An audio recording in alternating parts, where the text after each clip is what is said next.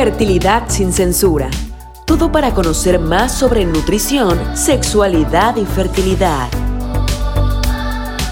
Fertilidad sin censura es presentado por Advanced Fertility Center Cancún. Hola, ¿qué tal? Soy la doctora Azul Torres de Advanced Fertility Center Cancún. Una vez más con ustedes aquí en nuestro podcast Fertilidad sin censura. El día de hoy nos acompaña una de nuestras ejecutivos de ventas estrella, eh, Elizabeth Neira. Ella nos acompaña aquí y nos hizo el favor de traer algunas de las preguntas que tienen nuestras pacientes cuando tienen ese primer contacto con ella.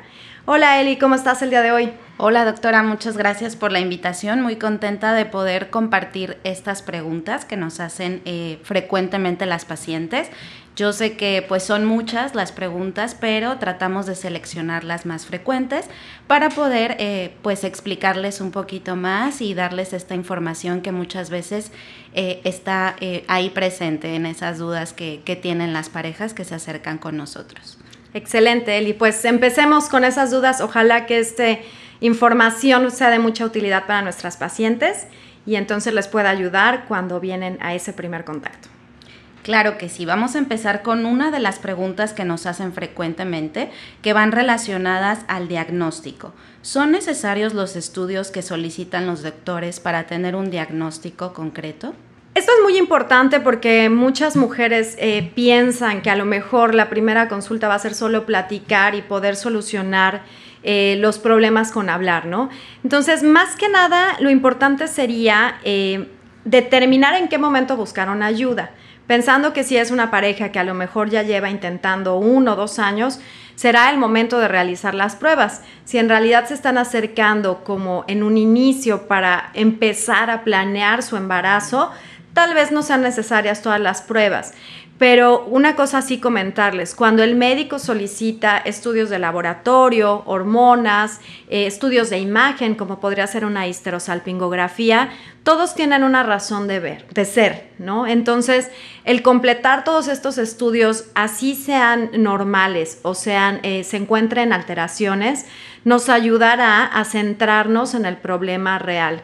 Entonces, aunque los estudios puedan estar bien en algunas ocasiones, vale la pena hacerlos porque también descartar las cosas que están bien nos ayudará a tener un mejor manejo de su caso personal.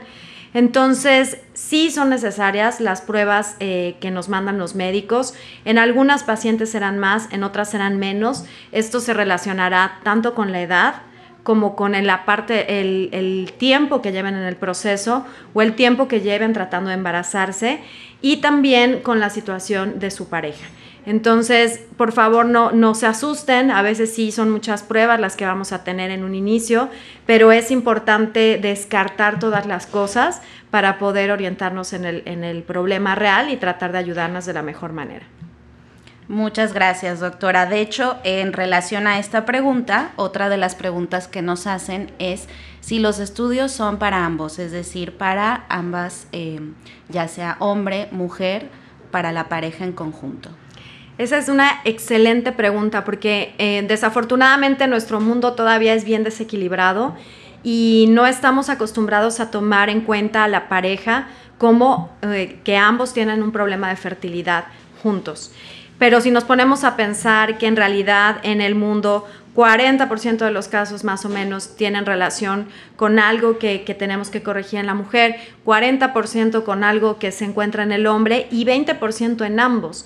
Entonces, tomar esa consulta de primera vez juntos y afrontar juntos eh, nuestro problema de fertilidad como algo, como algo mutuo es lo que nos va a ayudar a tener un, un, mejor diagnóstico más certero y más temprano. Entonces, el realizar las pruebas al mismo tiempo, tanto a la mujer como al hombre, nos va a permitir llegar a la solución de una manera más ágil y poder avanzar más rápido en el proceso. Muchas gracias, doctora. Bueno, vamos a pasar a otra de las preguntas eh, que sería cuándo iniciar mi tratamiento, es decir, cuándo se empieza un tratamiento eh, que ya esté diagnosticado, un tratamiento de fertilidad. Generalmente eh, consideramos que en mujeres menores de 35 años los tratamientos deberán de iniciarse un año después de que no han podido embarazarse o han tenido alguna pérdida, ¿no? Em, cuando la, mujer es mayor de 35 años, consideramos que el tiempo es, oro, entonces lo ideal será iniciar un tratamiento antes de los seis meses. ¿Por qué tenemos este corte en la edad? Sí es muy importante considerar que las mujeres van teniendo una reducción eh, de la fertilidad a partir de los 35 años, a diferencia del hombre que su fertilidad se verá afectada, digo, digamos, únicamente por la edad, se verá afectada mucho más adelante en la vida, em, en tanto en la cantidad de espermatozoides, aunque hay otros factores que pueden afectar al, al hombre en una edad más joven, que podrían ser estilos de vida y otros detalles que se pueden modificar, la mujer como tal sí va en una carrera contra el tiempo, ya que al, llegar a los 35 se torna importante el buscar ayuda si estamos planeando un, bebé y no hemos tenido la oportunidad de quedar embarazadas. Entonces, este, este corte es el que nos permitirá definir si necesitamos esperar todo un año o si seis meses ya se considera el tiempo para empezar a buscar ayuda. Muy bien, doctora, muchas gracias. Eh, otra de las preguntas muy frecuentes que hacen eh, pues las pacientes es preguntarse si son de los pocos casos o de los muchos casos que existen de infertilidad o de problemas de fertilidad, ya que, bueno, muchas veces pues se sienten un poco consternadas, solas y es importante pues comentarles y explicarles un poco más de cómo está la situación en el mundo sobre la fertilidad. Esto es también súper interesante porque muchas veces como pareja o como persona que sufre un problema de infertilidad, sentimos que estamos solas, ¿no? Pero la realidad es que el mundo está lleno de parejas que, sufren eh, de fertilidad y dependiendo de la población puede ser una entre cada tres o una entre, hasta una entre cada cinco parejas que van a tener un problema de fertilidad. Entonces, saber que no están solas, que no están solos, que, que, realmente hay muchísimas parejas luchando en el mundo con problemas de fertilidad y que sin miedo se acerquen y también sean más abiertos, ¿no? Seamos más abiertos, porque a veces, em, no sé, nos llega información acerca de tratamientos y, y, sentimos que no es necesario compartirla o hacerla llegar a otras personas, pero no sabemos cuántas personas alrededor de nosotros están sufriendo situaciones así de infertilidad. Entonces, el ser más abiertos y el, compartir ¿no? nuestra propia experiencia permite a otras parejas, a otras mujeres que se atrevan a buscar ayuda y que no sientan que están solas. Más gente de la que se imaginan está allá afuera sufriendo problemas de infertilidad. Y entre más seamos abiertos y lo aceptemos como, como un paso más en el proceso de, de llegar a nuestro bebé, más sencillo será para todas las demás personas finalmente acercarse a buscar ayuda y entender que no están solos y que aquí los vamos a acompañar paso a paso. Gracias, doctora. Hablando sobre, sobre ese acercamiento, eh, muchos pacientes se preguntan por qué decidir acercarse a una clínica de fertilidad, a un especialista en reproducción y no continuar a lo mejor con, un proceso que muchas veces eh, llevan con un ginecólogo. ¿Por qué pasar como a esa fase de buscar ayuda en una clínica de fertilidad? Aquí es muy importante determinar que eh, en, sí, en definitiva, un, un ginecólogo, nuestro ginecólogo de cabecera, es la persona que más nos conoce pero em, por eso es que existe ¿no? la especialidad de, medicina de, reproducción, o sea, la, biología de la reproducción es una subespecialidad que se generó para poder enfocarse a todas estas cosas que se salen de la normalidad en los problemas de infertilidad. Así como van a haber eh, situaciones muy simples donde em, los pacientes con una ligera corrección de las hormonas, por ejemplo la prolactina u otro tipo de hormonas, puedan lograr un embarazo y sea algo en lo que su propio ginecólogo pueda apoyarles, Existen pequeñas eh, eh, patologías o enfermedades o dificultades más grandes que sí necesita abordar un médico subespecialista. Así como no iríamos con un médico general a lo mejor a ver un, un problema de una cardiopatía, sino que iríamos al cardiólogo, es importante considerar que cuando tenemos un problema que ya es de fertilidad, hay cosas que sí se han investigado mucho más a profundidad y que su médico ginecólogo tal vez no los pueda orientar. Pero por favor no tengan miedo de comentarle también a su médico ginecólogo que están viendo un especialista, no, no, no, no se sientan mal, pídale la orientación a él mismo porque seguramente tendrá muchas recomendaciones que hacerles de dónde buscar un biólogo de la reproducción que pueda acercarlos más a lo que están sufriendo y ayudarlos de de una mejor manera. Muy bien, doctora. Ahora, bueno, eh, que ya tocamos un, parte, la, un poco la parte previa eh, de cómo acercarnos, de todo, todos estos temas, eh, pasaremos ahora a platicar un poquito más de ya en sí los tratamientos. aquí algunas de las preguntas que nos hacen es, una, aquí en la clínica, si existe una lista de espera para poder acudir a realizar un tratamiento de fertilidad. Ok, em, bueno, aunque no tenemos como tal una lista de espera, en el sentido de que podemos recibirlos a todos y estamos con los brazos abiertos para atenderlos en su, en su, en su camino hacia el, solucionar su problema de fertilidad, eh, sí tenemos un poquito llena nuestra agenda. Entonces, Básicamente nosotros necesitamos al menos unas dos o tres semanas para poder programarlos y poder darles la atención y el tiempo que se merecen, considerando que cada, cada persona es única y para poder em, acercarnos con ustedes y, y, ser más asertivos en su tratamiento, pues sí necesitamos un poquito de tiempo para preparar al equipo, para que estén listos para recibirlos y para poderles dar el espacio y la consulta que se merecen. Ok, doctora, muchas gracias.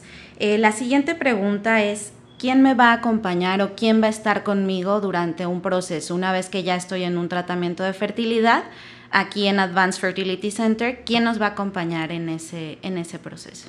Bueno, aquí es súper eh, bonito, es lo que hemos tratado de nosotros enfocar a tener un acompañamiento y un servicio y una atención que ustedes se sientan desde el primer día acompañados. Así que yo les diría, número uno, nuestros ejecutivos de venta como Elizabeth, que nos acompaña hoy, van a estar con ustedes cada momento, así casi que las 24 horas están dispuestas a darles toda la atención. Eh, después tenemos... Em, nuestra coordinadora de ciclos, quien va a ser quien le va a dar seguimiento, sobre todo cuando no están cerca de la clínica, en esa parte médica del protocolo que deben de seguir, de, de los paso a paso para estar listos al momento de venir a su tratamiento. Em, tenemos aquí subespecialistas en biología de la reproducción.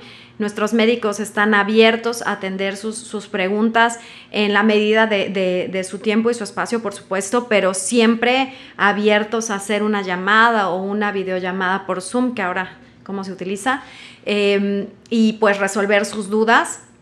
Igualmente yo estoy aquí eh, como un enlace médico para ser esa, esa persona que traduce lo médico a lo, a lo más eh, humano, digamos, como para tratar de explicarles todos los términos que podrían ser muy complejos y acercarlos un poco más a entender su, su problema de fertilidad.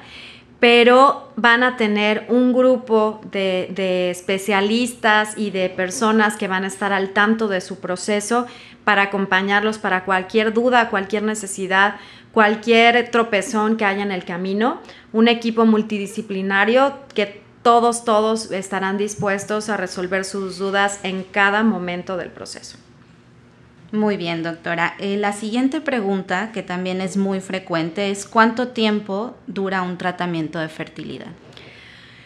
Un tratamiento de fertilidad, una vez que ya empezamos, digamos, eh, no que estamos en la parte del diagnóstico o en la parte de planear, Em, va a depender de, la complejidad del tratamiento, ¿no? Entonces nosotros tenemos tratamientos de muy baja complejidad que vendrían eh, desde el coito programado, que es literalmente como se escucha, planear el momento de tener las relaciones sexuales para cuando estamos en un momento fértil, que esto va a ser pues básicamente entre una y dos semanas tratando de buscar el día de la ovulación Em, la siguiente etapa de complejidad sería hacer una inseminación intrauterina. La inseminación intrauterina también una vez que llega eh, la menstruación, el periodo, serían alrededor de dos semanas para tener todo este proceso. El siguiente en complejidad ya estaríamos hablando de un tratamiento in vitro, donde eh, si hiciéramos así, digamos, de corrido todo el proceso, serían alrededor de tres semanas, iniciando también en la llegada de la menstruación Y ya vienen ahí los tratamientos un poquito más complejos, que ya nos hablaría de hacer una biopsia genética, que nos, que nos aumentaría entre 3 y 5 semanas más el proceso, y pues otros tratamientos que podrían conllevar más tiempo, ¿no? Eh, también eh, consideremos que existen los de más baja complejidad, no tanto hablando ya eh, la parte del coito o algo así, sino tal vez un tratamiento hormonal que nos tomaría entre dos y cinco semanas regular una hormona prolactina, por ejemplo. Entonces, em, la variación es muy amplia, pero puede ser tan, tan rápido y tan eficaz como que en dos semanas ya se vayan aquí embarazadas, hasta pues a lo mejor un par de meses que pudiéramos lograr el proceso. Ok, perfecto. Muchas gracias, doctora. Otra de las preguntas que, nos hacen hablando sobre de este tiempo es si durante el tratamiento van a tener consultas frecuentemente con nosotros.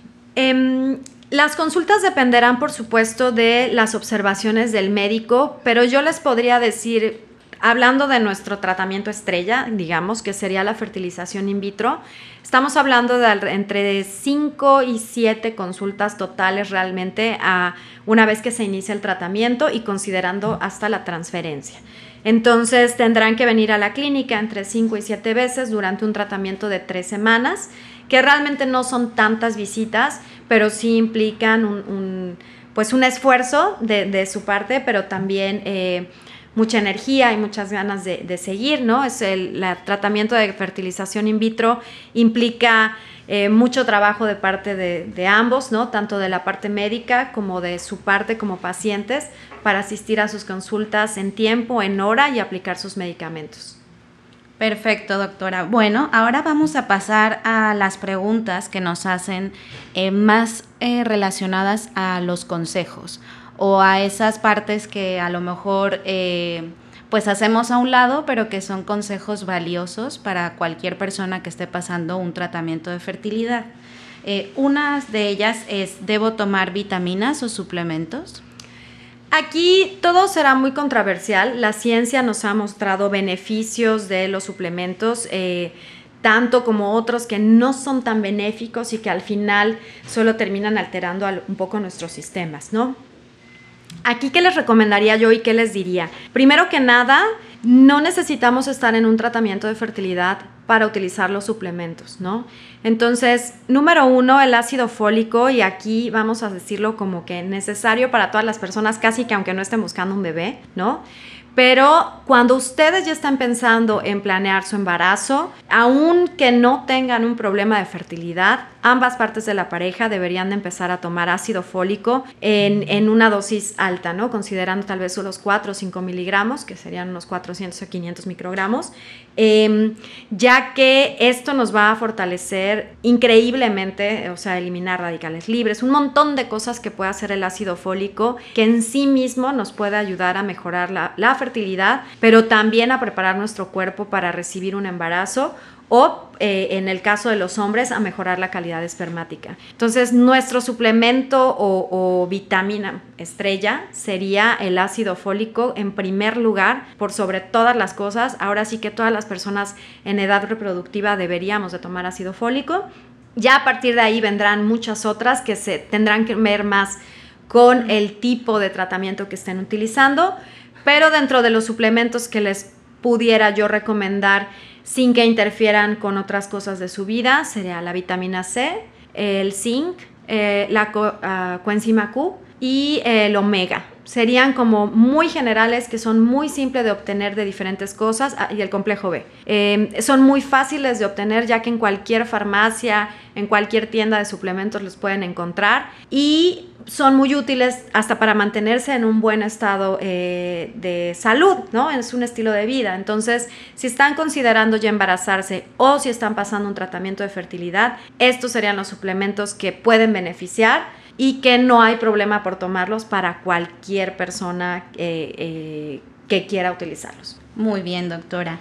Eh, otra de las preguntas que, nos hacen y que creo que es un consejo muy importante para darle a las pacientes es cuáles serían los grandes enemigos o es decir, qué no debo hacer durante un tratamiento de fertilidad, como por ejemplo, sabemos que uno de los factores que puede afectar mucho es el estrés si nos puede dar como ese consejo de, de qué no hacer o qué sugerencias eh, darle a las pacientes. Correcto. Sí, el estrés sigue siendo un factor eh, no único, pero coadyuvante en, en, los problemas de fertilidad. Es por eso que nosotros estamos aquí en este paraíso de Cancún, para poder quitar por lo menos ese pedacito que representa el estrés dentro de un tratamiento de fertilidad Em, otras de las cosas que es súper importante es el consumo de tabaco, tanto en la mujer como en el hombre. Eh, reducir o eliminar el consumo de tabaco es sumamente importante, así como el consumo de alcohol u otras sustancias que podrían estar utilizando.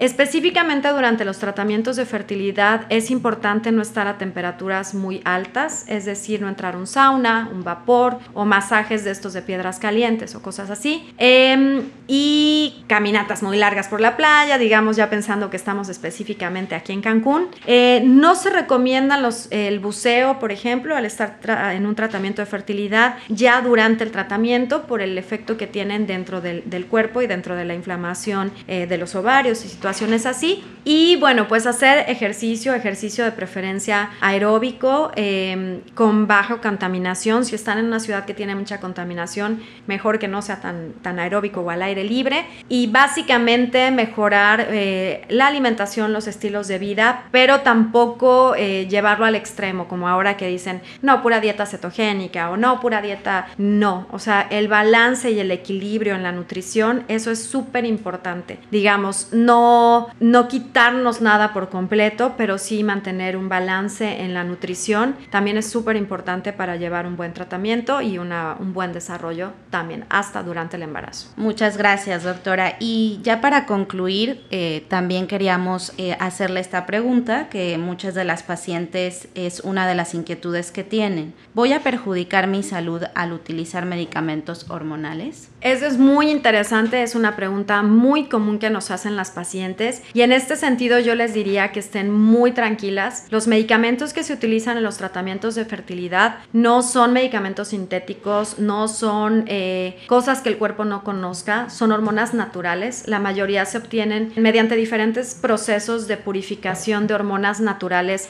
de mujeres o de hombres o de, de seres humanos, digamos.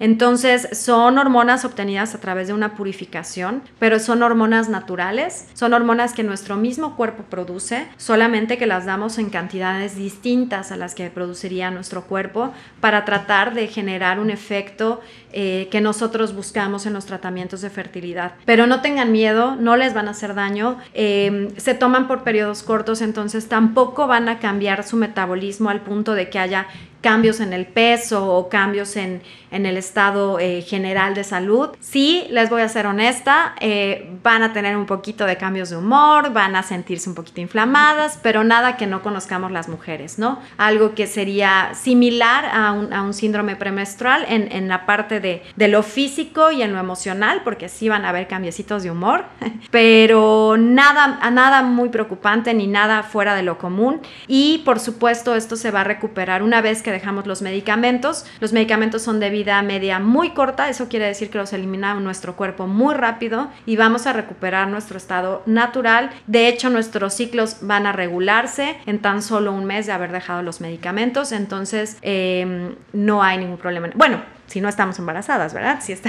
si estamos embarazadas, pues ahí sí que van a ser nueve meses de cosas diferentes, ¿no? Pero ahí ya, ya será el bebé que estamos llevando. Perfecto, doctora. Pues muchísimas gracias por aclarar estas dudas. Eh, estas fueron algunas de, de las preguntas que nos hacen las pacientes frecuentemente, pero si tienen más dudas, por favor coméntenos en nuestras redes sociales y con mucho gusto las responderemos en un podcast siguiente. Muchas gracias, doctora. Muchas gracias, Eli, y muchas gracias a todos ustedes por escucharnos una vez más en una entrega de nuestro podcast Fertilidad sin Censura. Gracias.